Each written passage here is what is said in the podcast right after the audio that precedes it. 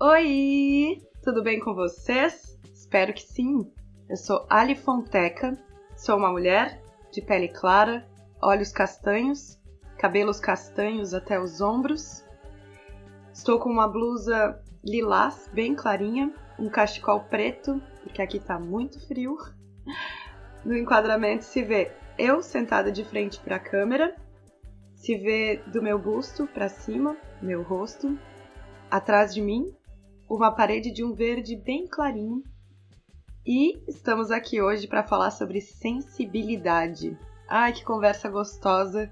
Que bom ter vocês aqui comigo para trocar essa ideia. Bem-vindos à minha casa. Vamos lá. Então, quero começar já dizendo uma pequena provocação uma conceituação de uma pessoa que eu admiro muito, Nina Simone, que dizia que o dever do artista é refletir os tempos. Frase linda, né, pessoal? Profunda demais. E eu tô aqui hoje para falar que Nina Simone, para variar, acertou em cheio. Eu concordo muito com ela. Acho que realmente o dever do artista é refletir os tempos em que vive. E pensando dessa forma, a gente pode imaginar também que são os artistas os porta-vozes de grande parte da nossa história. E por que, que eu digo isso? Porque quando a gente quer saber mais sobre, por exemplo, os anos 30 ou 40, a gente vai recorrer a peças, filmes, livros, quadros, artes dessa época.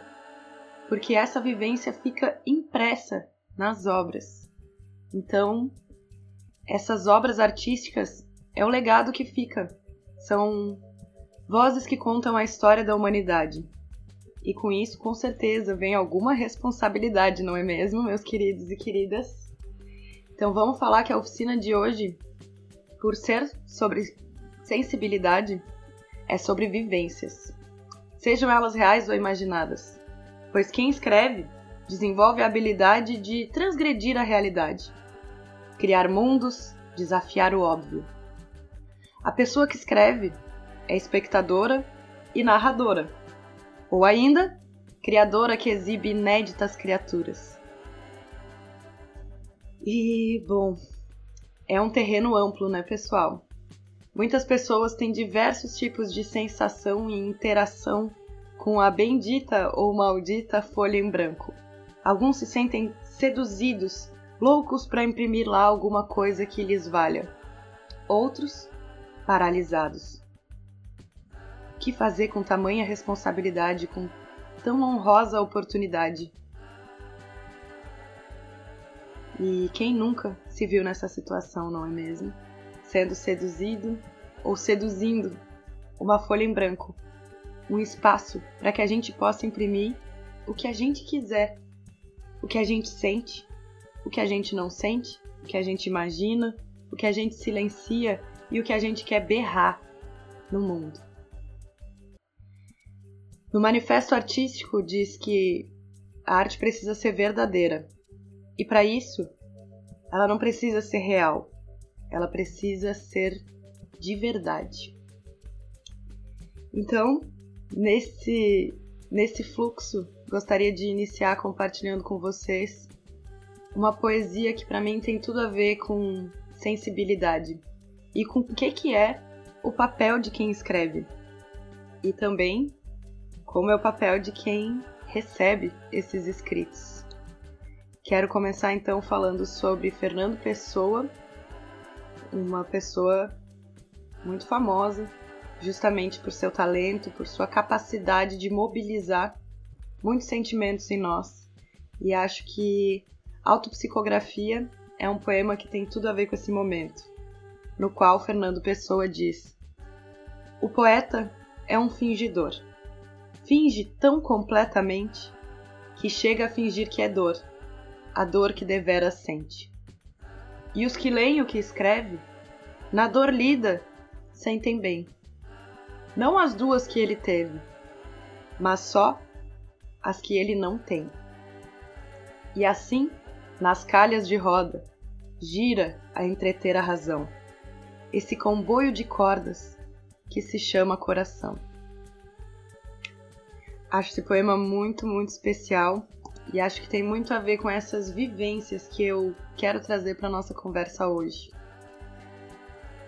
Mas como que as pessoas com experiências e cenários tão diversos, tão diferentes, se conectam através de uma obra?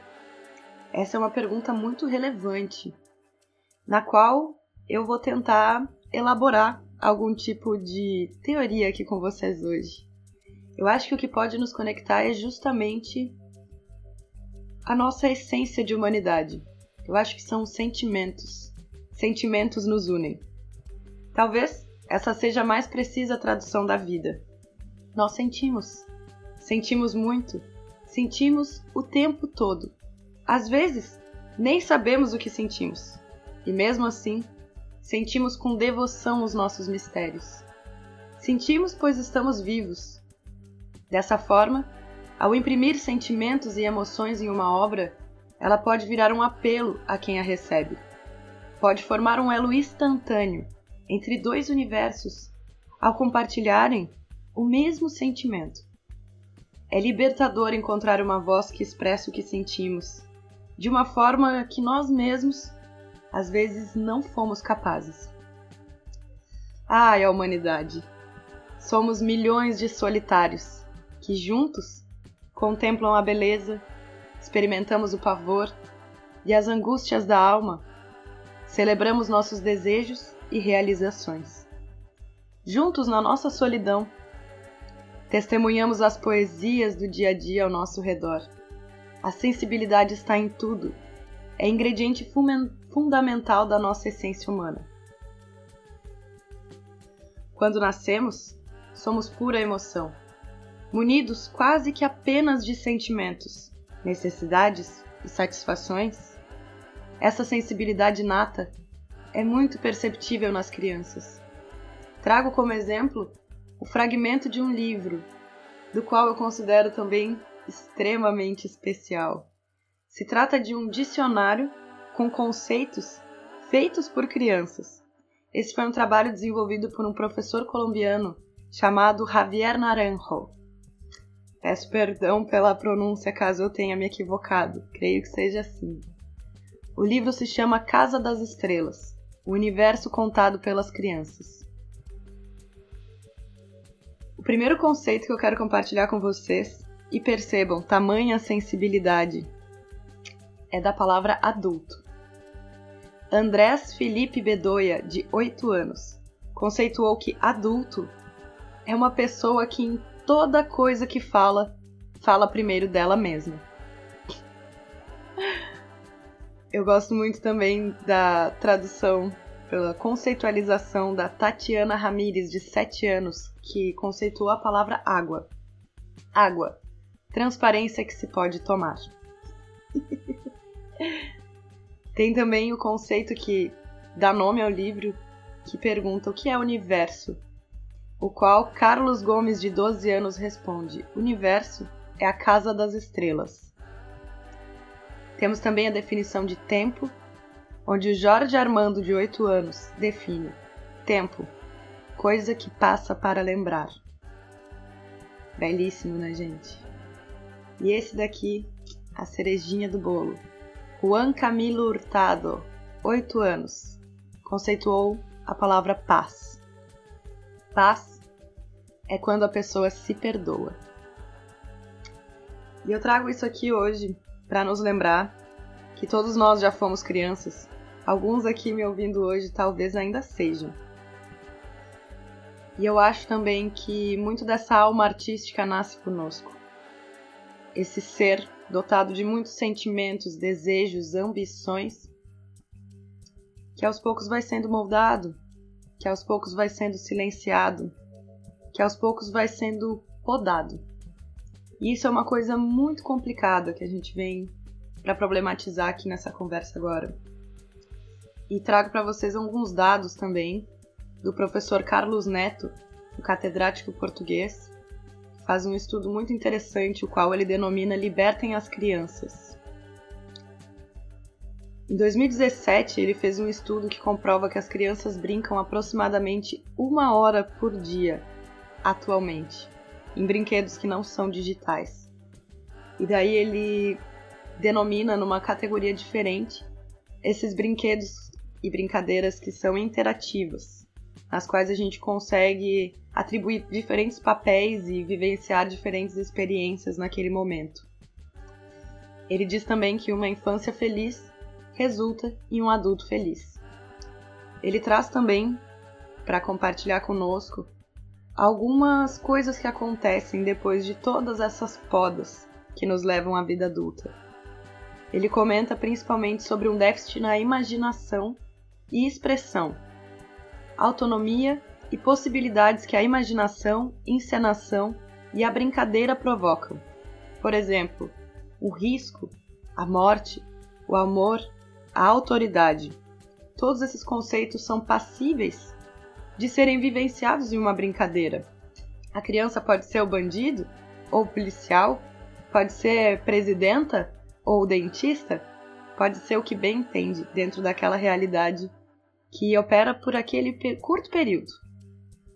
Novamente, falamos sobre experiências e a importância desse exercício imaginativo.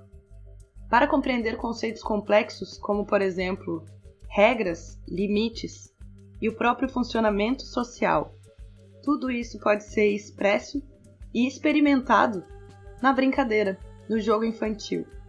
E o que, que difere isso de pequenos atores, não é mesmo? Esse exercício que é tão gostoso e que agora sabemos que também é produtivo no nível intelectual, é produtivo no nível de formação de ser humano. Então, isso se torna de suma importância. Eu, como você sabe, sou psicóloga de formação, poetisa da vida, então todo esse assunto sobre sensibilidade muito me interessa, muito me atrai. E posso compartilhar com vocês que quem tem sensibilidade na vida tem muito mais possibilidade de ter sensibilidade na escrita ou na leitura. É muito comum da gente encontrar pessoas que têm muitas dificuldades com a própria interpretação de texto. Quando a gente se afasta de receitas de bolo, às vezes fica difícil entender as metáforas ou uma leitura um pouco mais sensível de uma situação. E vou trazer mais exemplos para vocês sobre isso no decorrer dessa conversa. Gostaria de falar também sobre inteligência emocional, que vem a ser mais ou menos sobre a pessoa se conhecer, saber nomear o que sente, saber como expressar as suas vontades, de fato, se comunicar. Queria comentar também sobre a escrita terapêutica, algo que eu indico amplamente, quase que quase que sem ressalvas. A escrita terapêutica é um exercício tão íntimo no qual a gente consegue desabafar com um papel ou com um computador, sem se sentir observado, sem se sentir julgado. E tem uma coisa que é muito importante que acontece nesse exercício. Quando a gente está pensando demais ou sentindo demais algo que não é tão incomum assim, para fazer isso virar um texto, a gente precisa organizar uma ordem no discurso e nas ideias. A gente precisa se organizar precisa verificar o que, que a gente acha que faz sentido ser o início, o meio e o fim. E isso por si só já é um exercício extremamente valoroso. Então aqui eu estou falando de autoconhecimento, né, gente? E autoconhecimento não existe apenas na autoobservação. Existe também nas ações e na autoobservação dessas ações, e não só do que a gente pensa. Analisar também o que a gente faz, o que a gente é para o outro, o que a gente é no mundo. Essa sensibilidade que eu me refiro quando falo de sensibilidade na escrita tem muito a ver com empatia. Vocês vão ouvir essa palavra outras vezes aqui hoje também. E nessa dica de dar um exercício como a escrita terapêutica, que acaba virando muitas vezes um confessionário, o fiel escudeiro de alguém Pode-se ter também um registro de sentimentos, um tipo de diário de bordo, em que tu vai te lembrando de cada experiência no tempo presente, porque isso também é muito interessante quando a gente escreve. Geralmente a pessoa que escreve já não é mais a mesma pessoa que lê. Quando eu escrevo e releio o meu texto, eu já sou outra. E esse distanciamento pode ser percebido. Essas mudanças que foram feitas em mim podem ser percebidas por esse meu eu leitora em relação ao meu eu que escreveu o texto. Então, essa é mais uma dica. Revisitem, revisitem seus escritos. Vejam quanto vocês mudaram, quanto aquela voz já não cabe na garganta de vocês, ou quanto ela ainda diz exatamente o que vocês sentem. É mágico. Queria falar também sobre um tipo de escrita afetuosa. Esse termo quem nos traz é Ana Holanda, e ela escreve também e tem um TEDx, inclusive, sobre esse tema que é como se encontrar na escrita. Segundo a Ana, cada palavra tem força e alma, carrega uma história. Na pressa cotidiana, muitas vezes suprimimos emoções que poderiam verter em versos. Camuflamos emoções em fórmulas, receitas e dados. Mas e as histórias por trás das manchetes? E dos imperativos da internet? Ana ressalta que cada história, mesmo a mais ordinária, pode ser extraordinária se for afeituosa, calorosa, amorosa. A rigor, Ana demonstra essa máxima em seu livro Minha Mãe Fazia Assim, que narra a relação de mãe e filha, simbolizada através do compartilhamento de receitas e na execução de delícias culinárias. Uma história repleta de aromas, texturas e sentimentos. Podemos concordar que oferecer uma receita dessa forma profunda em nada se compara às reduzidas informações referentes às quantidades de cada ingrediente e o modo de preparo. É sobre demonstrar a experiência completa e explanar seus significados particulares. Quem escreve convida. Esse é claro o meu entendimento. A escrita é um convite. E não adianta de nada a gente convidar pela metade às vezes a gente tem que explicar o que, que vai acontecer, comentar um pouco como que vai acontecer a festa, para poder fazer um convite, para que a pessoa se sinta à vontade, se sinta parte. Talvez ela precise de algum preparo. Isso depende da gente. Poder entregar essa mensagem completa, o convite completo, entregar o ticket completo, para que a pessoa possa viajar com a gente. Eu fiz um exercício de escrita há um tempo atrás e gostaria de compartilhar com vocês. Esse trecho aqui é de um exercício feito em agosto de 2020 e eu mesma sugeri esse exercício, que seria escrever sobre sensações, colocar o holofote em cima disso. E esse texto se chama Silêncio no vão do deserto de lugar nenhum, na mais absoluta ausência de sombra ou distração, entre os desejos e as memórias. Sob o escaldante palmo quadrado que ocupo, enquanto mantenho os pés juntos, muito juntos. Com a coluna ereta como lança e os olhos afiados como navalha. As areias lixando minha carne, enquanto dançam nas rajadas do vento do meu pensamento pinicando até o pesado esqueleto que me constitui. Nenhum rastro se pronuncia nos infinitos lençóis ensolarados. Os contemplo como se saíssem do meu próprio corpo e se alastrassem rasteiramente até as mais longínquas planícies. Fecho os olhos enquanto o zumbido do vento invade minhas roupas, narinas e ouvidos. Posso sentir os impetuosos raios rebatidos no solo dourado do deserto. E só. Um estranho formigamento se pronuncia, iniciado pelos meus pés, panturrilhas, coxas, toda a espinha, nuca, e sinto que até meus cabelos se arrepiam até a testa. Só então começo a verdadeiramente questionar o que eu achava que sabia. Permaneço de olhos fechados, sentindo e vendo tudo como antes, eu nunca testemunharia. O zumbido cessa abruptamente, mas ainda posso senti-lo revirando meus tecidos e pelos, enquanto ouço apenas o trabalhar de minhas próprias engrenagens mentais. E qual era a minha surpresa ao descobrir que. E o texto termina assim. então, esse é um exercício que mexe com predominantemente a nossa imaginação e a nossa capacidade de descrever sensações. E por isso eu acho que tinha tudo a ver compartilhar isso com vocês aqui hoje.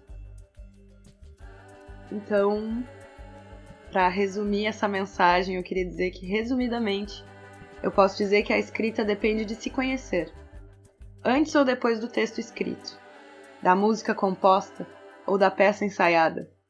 Escrever tem tudo a ver com sensibilidade, e sensibilidade escrita tem tudo a ver com conexão. Portanto, finalizo essa oficina com um convite de que possamos nos permitir sentir e reconhecer, nomear nossos sentimentos e permitir esse contato tão íntimo conosco e com o mundo. Gostaria de dizer que, assim como nós nascemos cheios de sentimentos e vontade de expressar, assim crescemos, assim vivemos e assim morremos.